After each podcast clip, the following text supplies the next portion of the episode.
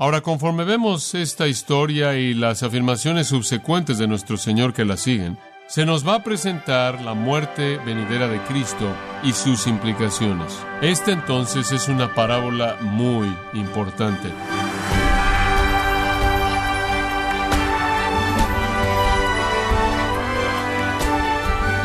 Le damos las gracias por acompañarnos en este subprograma Gracias a vosotros con el pastor John MacArthur. El teólogo D. A. Carson observó que la tolerancia de hoy en día es no decirle a los demás que están equivocados. ¿Es correcta esta nueva forma de tolerancia? ¿Qué puede aprender de la interacción de Jesús con los falsos maestros?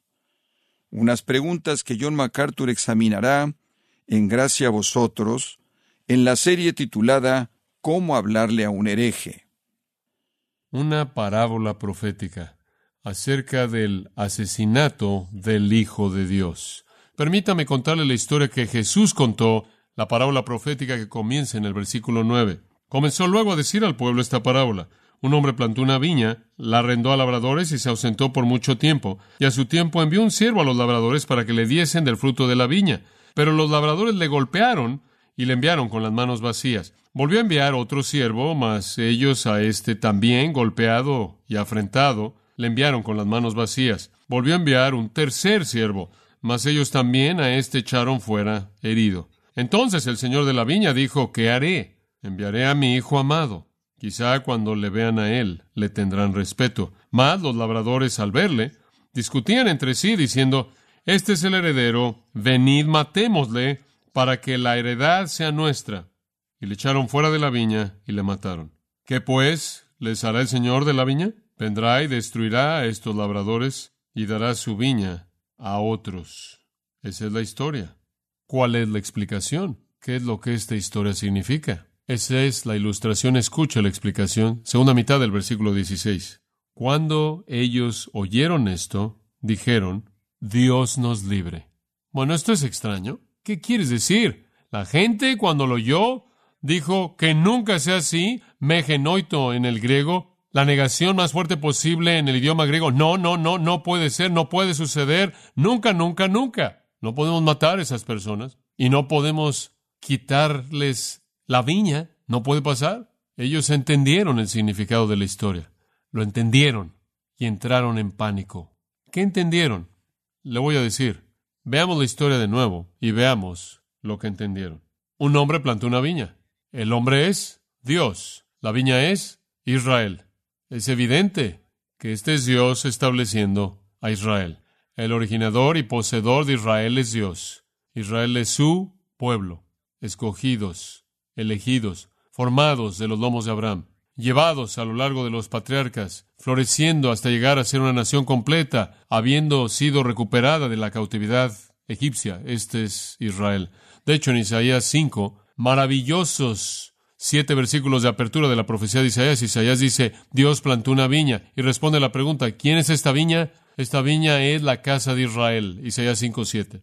Y el hecho de que Dios plantó Israel es descrito a detalle. Dios hizo todo lo que pudo al plantar Israel para que recibiera una buena cosecha. Dios recibió absolutamente nada. Isaías dice que Dios va a pisar su viña y no va a llover lluvia sobre ella, va a ser aplastada y secada. E Isaías está describiendo a una Israel apóstata, infiel, desobediente, rebelde, blasfema, que está a punto de ser llevada en la cautividad por los babilonios en el 586. Aquí estamos de nuevo, en palabras muy parecidas a Isaías 5, y Jesús está diciendo, nada ha cambiado. Nada ha cambiado. Israel es la viña de Dios, plantada, añadiendo los elementos que Mateo añade, con un lagar, con una torre, con un muro de protección, todo eso, Dios plantó Israel. Conocían bien el pasaje de Isaías, porque he seguido inmediatamente con la gran visión de Dios de Isaías 6. Pero ¿quiénes son los labradores? Dios planta la viña. ¿Quiénes son los labradores? Son los que Dios coloca a cargo de cuidar de su viña, su nación. ¿Quiénes eran ellos? Líderes religiosos, aquellos que eran responsables de guiar al pueblo por los caminos de Dios, de guiarlos a la obediencia y adoración verdadera, aquellos a quienes se les dio el cuidado de la nación, nunca dueños, siempre administradores de la posesión de Dios. Dios es el que es el dueño de su propia nación. Estos son aquellos a quienes se les dio responsabilidad para guiar espiritualmente, reyes, predominantemente sacerdotes, inclusive incluyendo algunos falsos profetas autodesignados, cualquiera y todos los que tuvieron responsabilidad por el bienestar espiritual de Israel, predominantemente el sacerdocio. Entonces Dios establece a su nación de los lomos de Abraham. Dios la coloca en las manos del sacerdocio y de ciertos gobernantes, hombres piadosos, ancianos, hombres sabios, y Dios sale en un viaje por mucho tiempo. ¿Qué es eso? Dos mil años de historia del Antiguo Testamento. Dos mil años de historia del Antiguo Testamento. Hasta que Dios decide en ciertos intervalos enviar a ciertos esclavos para recoger su cosecha. Él permanece lejos y él de hecho no regresa hasta que Él regresa en la forma de su Hijo. Pero el viaje largo retrata la historia del Antiguo Testamento. Dios le dio a los líderes religiosos y espirituales de Israel el cuidado de la nación, a reyes y sacerdotes, desde los patriarcas, Abraham y en adelante. En el tiempo de Jesús eran los sumos sacerdotes, los principales sacerdotes, escribas, fariseos, saduceos, ancianos y líderes. Ellos tuvieron la administración espiritual de la nación. El versículo 10, literalmente el griego dice en el tiempo, en el tiempo designado, en el tiempo apropiado, podríamos decir el tiempo de la cosecha como lo hace una versión. En temporadas apropiadas en la historia de Israel, Dios envió a siervos. ¿Quiénes eran? Profetas, profetas verdaderos profetas del Antiguo Testamento, enviados a Israel para traerle a la nación la ley de Dios, para regresar a la nación a la ley de Dios, a la obediencia y a la justicia. Los profetas vinieron cuando vinieron para llamar a la nación, para producir fruto espiritual para el honor y la gloria de Dios. Desde Moisés hasta Juan el Bautista, todos tuvieron la misma responsabilidad, todos estaban llamando al pueblo a caminar de acuerdo con la ley de Dios, amar a Dios, arrepentirse de su pecado, a volverse a Dios, a clamar a Dios por perdón y salvación y a ser obedientes a su ley. Ese fue el mensaje y el ministerio de todos los profetas verdaderos. Fueron enviados de Dios para volver al pueblo, para que dejaran su pecado y de regreso al Dios verdadero. Fueron enviados para regresar al pueblo de regreso a la ley de Dios, de regreso a la santidad, de regreso al arrepentimiento verdadero y la búsqueda de la justicia. Hubieron muchos de ellos a lo largo de los más de dos mil años de historia, desde Moisés a Juan el Bautista. ¿Y cómo fueron ellos tratados? Bueno, de acuerdo con la historia, fueron mal tratados, fueron golpeados, fueron tratados de manera vergonzosa, fueron heridos, fueron expulsados, usando todas las palabras, fueron matados, fueron apedreados. La historia de Israel es una historia de apostasía, deserción, rebelión espiritual. La historia de Israel es una historia de profetas viniendo a llamar a Israel de regreso y profetas siendo rechazados y maltratados y calumniados y abusados y matados. Jeremías constantemente maltratado, arrojado a un pozo. La tradición dice que los judíos lo apedrearon hasta matarlo. Ezequiel enfrentó el mismo odio y hostilidad. Amós tuvo que huir por su propia vida. Zacarías fue rechazado y apedreado.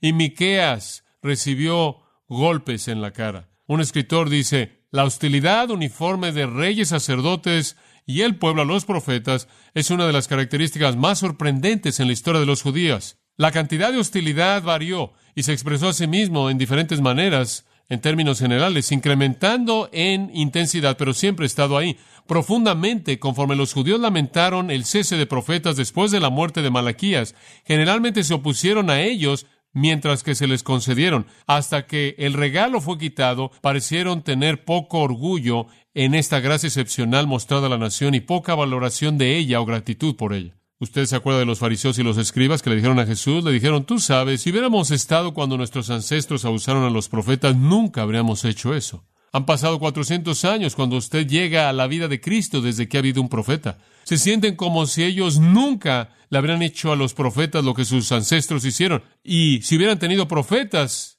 ellos no habrían hecho eso. Esa era una manera ideal de pensar porque ellos estaban tan prontos a matar no solo a los profetas, sino al Hijo mismo. Para entender esto, regrese a Jeremías capítulo 7.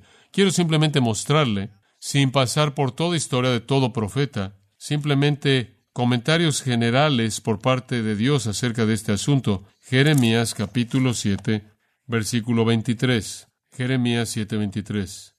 Un par de pasajes aquí van a presentar el punto. Versículo 23, Jeremías 7. Mas esto les mandé diciendo, escuchad mi voz y seré a vosotros por Dios y vosotros me seréis por pueblo.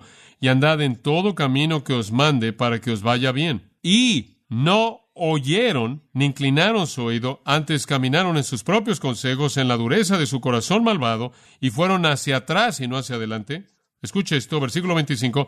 Desde el día que vuestros padres salieron de la tierra de Egipto hasta hoy, y os envié todos los profetas mis siervos, allí están los esclavos, los siervos de la parábola, enviándolos desde temprano y sin cesar, pero no me oyeron ni inclinaron su oído, sino que endurecieron su cerviz e hicieron peor que sus padres. Simplemente empeoraron, inclusive cuando Dios envió a sus profetas. Jeremías 25, versículo 4.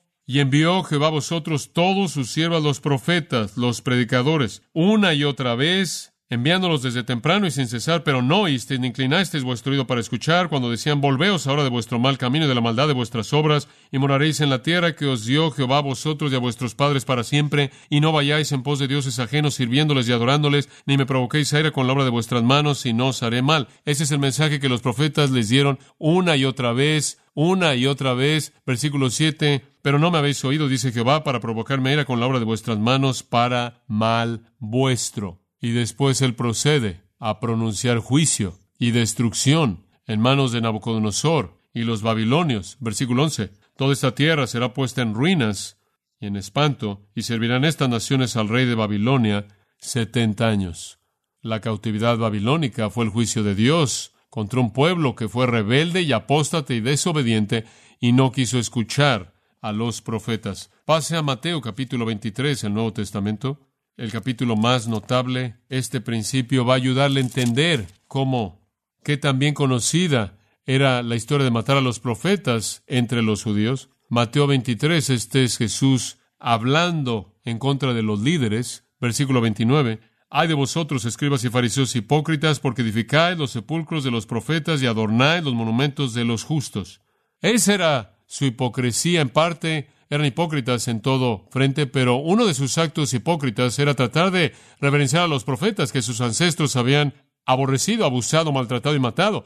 Y lo que hacían era tratar de adornar los monumentos del profeta. No querían que la gente pensara que eran como ellos, eran mucho mejores. Nunca le harían eso un profeta verdadero. Entonces construyeron tumbas más grandes para honrar a los profetas, adornaron los monumentos de los justos. Y decís, versículo 30, si hubiésemos vivido en los días de nuestros padres, no hubiéramos sido sus cómplices en la sangre de los profetas, como dije hace un momento. Querían presentarse a sí mismos como mejores que sus ancestros. Sus ancestros eran bien conocidos por haber matado a los profetas. Pero Jesús no los vio así. Versículo 33, serpientes, generación de víboras, ¿cómo escaparéis de la condenación del infierno? Por tanto, aquí yo os envío profetas y sabios y escribas, y de ellos a unos mataréis y crucificaréis, y a otros azotaréis en vuestras sinagogas y perseguiréis de ciudad en ciudad. Jesús está diciendo, no son diferentes, porque tan pronto como salgan mis apóstoles y los predicadores del Evangelio salgan, van a hacerles exactamente lo que sus padres le hicieron a los profetas de la antigüedad. Los van a perseguir, los van a ejecutar, y eso es lo que hicieron. Todos los apóstoles, excepto por Juan, fueron martirizados. La matanza siguió. Versículo 35 dice, de hecho,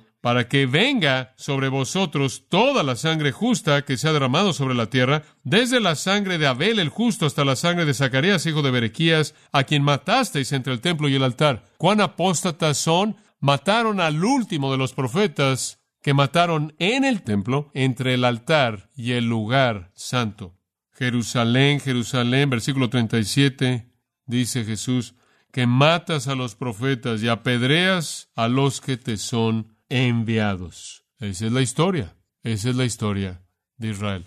Apóstata, desobediente, incrédula, rebelde, idólatra, blasfema, matando a los profetas. En Lucas 6, versículos 22 y 23, nuestro Señor está dando las bienaventuranzas y una de ellas es, bienaventurados seréis cuando los hombres os aborrezcan, versículo 22 de Lucas 6, bienaventurados seréis cuando los hombres os aborrezcan y cuando os aparten de sí ellos vituperen y desechen vuestro nombre como malo por causa del Hijo del Hombre. Jesús dice eso porque él sabe que eso es lo que va a pasarle a esa primera generación de creyentes judíos en manos del liderazgo judío. Él sabe eso. Y después él dice en el versículo 23, gozaos cuando pase. Y alegraos, porque aquí vuestro galardón es grande en los cielos, porque así hacían sus padres con los profetas.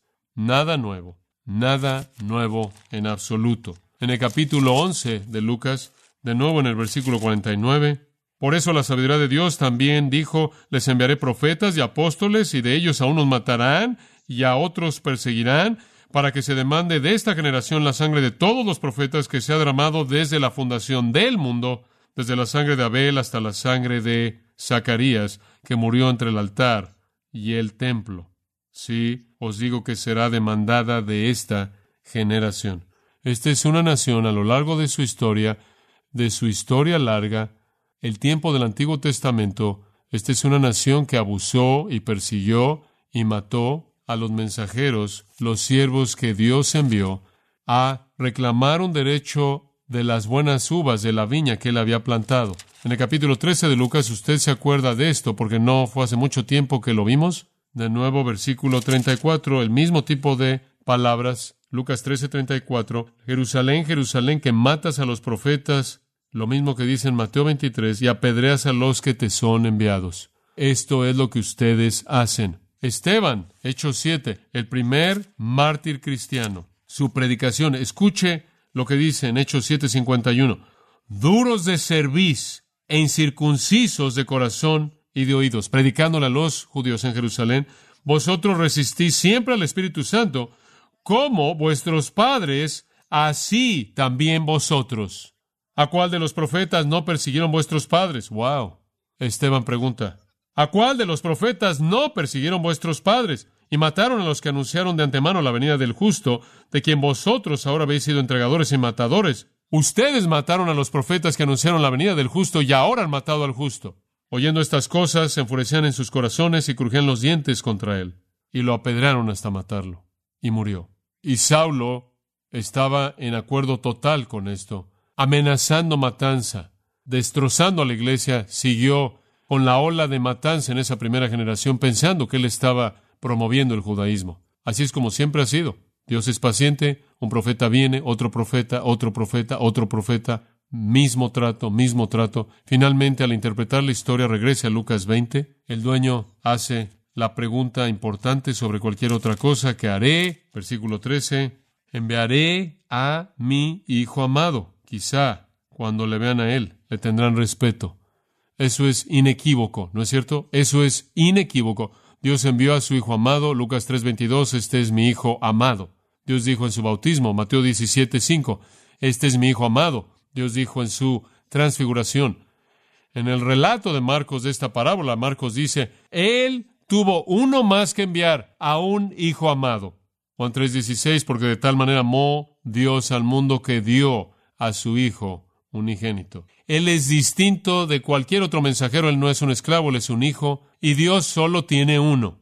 El último mensajero del Antiguo Testamento de Dios, profeta de todos los profetas. Él es el heredero de todo lo que Dios posee. Él es el que tiene toda autoridad divina, todo derecho divino a la obediencia y al honor, como también todos los derechos divinos al juicio. Deberían haberlo respetado, deberían haberlo reverenciado, deberían haberlo adorado, deberían haberse avergonzado y haberlo respetado después de que le habían hecho a los profetas que anunciaron su venida. Y no es como si no supieran quién era. Por favor, observe la historia. Cuando los labradores lo vieron, la vida entera de Jesús fue marcada por evidencias interminables de que él de hecho era el Hijo de Dios, el Mesías. Era inequívoco, era evidente. Y los labradores dicen, este es el heredero. ¡Qué condenación!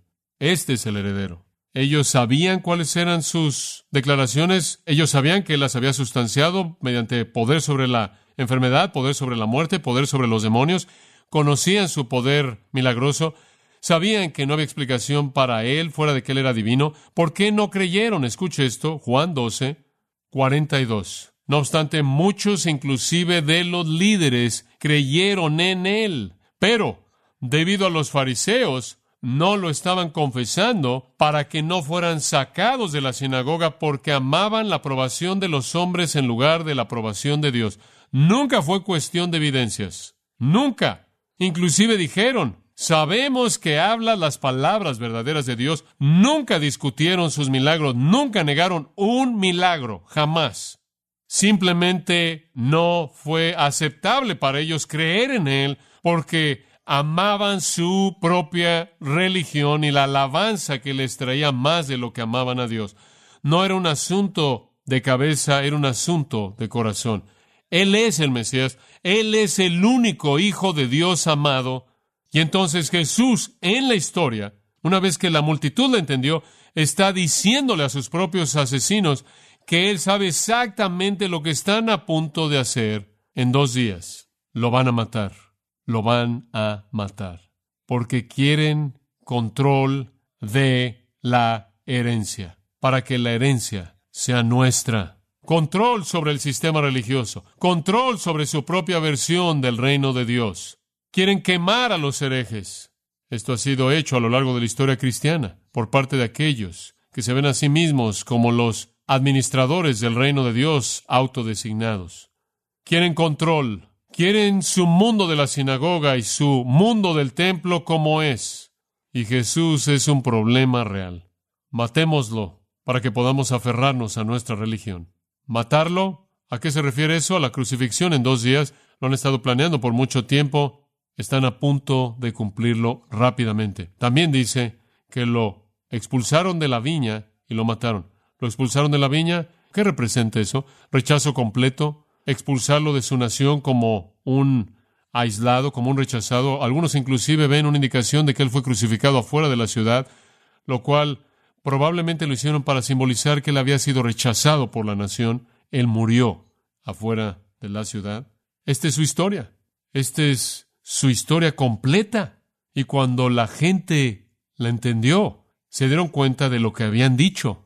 Destruye a esos labradores miserables. Dale la viña a alguien más. ¿Qué acabamos de decir? Acabamos de condenar a nuestra propia religión y a nuestra propia nación. Esa es la razón por la que responden al final del versículo 16, que nunca sea así. No, no, no, no, no, no, no, nos retractamos, nos retractamos, nos retractamos. Nunca deberíamos haber dicho eso. Nunca deberíamos haber dicho eso. ¿Destruir? ¿Qué es eso? Versículo 16. ¿Vendrá y destruirá a estos labradores? Juicio divino ya predecido, 1335 de Lucas. Vuestra casa os es dejada desierta, regrese al capítulo 19, versículo 42, oh, si también tú conocieseis, a lo menos en este tu día, lo que es para tu paz, mas ahora está encubierto de tus ojos, porque vendrán días sobre ti cuando tus enemigos te rodearán con vallado y te sitiarán y por todas partes te estrecharán y te derribarán a tierra y a tus hijos dentro de ti, y no dejarán en ti piedra sobre piedra, por cuanto no conocisteis el tiempo de tu visitación. Destrucción, esta es predicción de la destrucción de Jerusalén en el 70 después de Cristo por parte de los romanos. Decenas de miles, si no es que cientos de miles de judíos fueron matados y la ciudad y el templo fueron destrozados hasta dejarlos al nivel del suelo. A partir de ese momento, ningún sacerdocio jamás ha existido en Israel. No hay templo, no hay sacrificios, no hay ceremonios, no hay saduceos, no hay fariseos, no hay principales sacerdotes, no hay sumos sacerdotes. El sistema entero terminó nunca, jamás ha vuelto a ser restaurado. La gente entendió la historia y entraron en pánico. Esta es la destrucción de nuestros líderes. Este es nuestro desplazamiento del lugar de bendición. No tomó mucho tiempo. En unos cuantos días, estas personas que están aterradas aquí. No, no, no, no, no, no, no, no. Queremos que seas nuestro rey, no queremos que hagas esto, nunca mataremos al hijo, nunca mataremos al hijo, queremos que seas nuestro Mesías. Esas mismas personas que están diciendo eso aquí, de hecho, van a decir, crucificadle, crucificadle, crucificadle. Y la gente seguirá a sus líderes al juicio, a la destrucción y al infierno. Y hay otro elemento, y dará su viña a otros. ¿Quiénes son los otros? Ese es el punto alto de la historia. Esa es la culminación de la historia. Realmente dice usted, espera un minuto, esa, esa es la iglesia. No es así de simple. Si fuera así de simple, lo hubiera dicho. Hay mucho más. Y realmente es verdad poderosa. ¿Cómo concluimos esto? Bastante fácil, realmente. Las consecuencias son eternas para aquellos que rechazan a Jesucristo, sean los judíos de su propio día o los judíos y gentiles en este día o en cualquier día entre estos dos puntos y más allá de estos puntos. ¿O usted ama al Señor Jesucristo o usted está maldecido? ¿O usted lo reconoce como el Hijo de Dios, el único Salvador, y usted confía y cree en Él, o usted está condenado? El juicio se promete para todos aquellos que rechazaron a Cristo. Si alguno no amara al Señor Jesucristo, dice la Escritura, sea anatema, sea condenado. Dios le ha dado a usted cierto privilegio al oír la verdad, conocer la verdad, oír el mensaje de Cristo. No toda persona en el mundo tiene ese privilegio. Usted lo tiene. En ese sentido, usted ha estado bajo el conocimiento de la verdad, lo cual produce responsabilidad. ¿Qué va a hacer usted con esa verdad? Usted va a ser como los líderes de Israel, quienes debido a que algo más es más importante para usted, que usted posee el amor de su propio pecado, su propio sistema, su propia filosofía o sus propias relaciones, va a menospreciar a Cristo y se va a aferrar a lo que condena. Este es el momento de dejar todo, confiar en Cristo, para que usted no sea destruido y añadido al número de aquellos que le dieron la espalda a todo el potencial que se les ofreció en las bendiciones de su reino.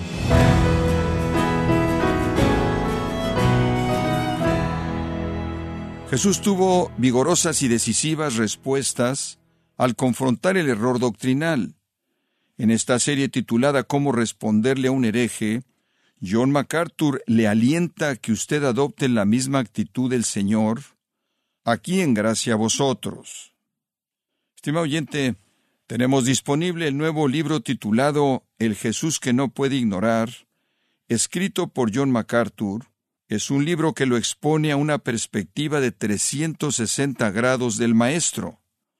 Puede adquirir el Jesús que no puede ignorar en gracia.org o en su librería cristiana más cercana. También le recuerdo que puede descargar todos los sermones de esta serie Cómo hablarle a un hereje, así como todos aquellos que he escuchado en días, semanas o meses anteriores, en gracia.org. Si tiene alguna pregunta o desea conocer más de nuestro ministerio, como son todos los libros del pastor John MacArthur en español, o los sermones en CD que también usted puede adquirir, escríbanos y por favor mencione la estación de radio por medio de la cual usted nos escucha en gracia a vosotros. Es importante conocer no solo el país y ciudad de donde usted nos escucha, sino también la radio. Para quienes contactan nuestro ministerio por primera vez, pueden solicitar una copia del mensaje de promoción sin costo alguno, un mensaje por oyente únicamente. Si usted vive en los Estados Unidos o Puerto Rico, escríbanos a Gracia Vosotros, P.O. Box 4000, Panorama City, California 91412. O puede escribirnos a través del siguiente correo electrónico radio arroba bueno, en nombre del pastor John MacArthur y nuestro editor Rodrigo Ávila y del personal de este organismo, le damos las gracias por su tiempo y sintonía, invitándole a que nos acompañe en la próxima edición y juntos continuar desatando la verdad de Dios un versículo a la vez, aquí en Gracia a Vosotros.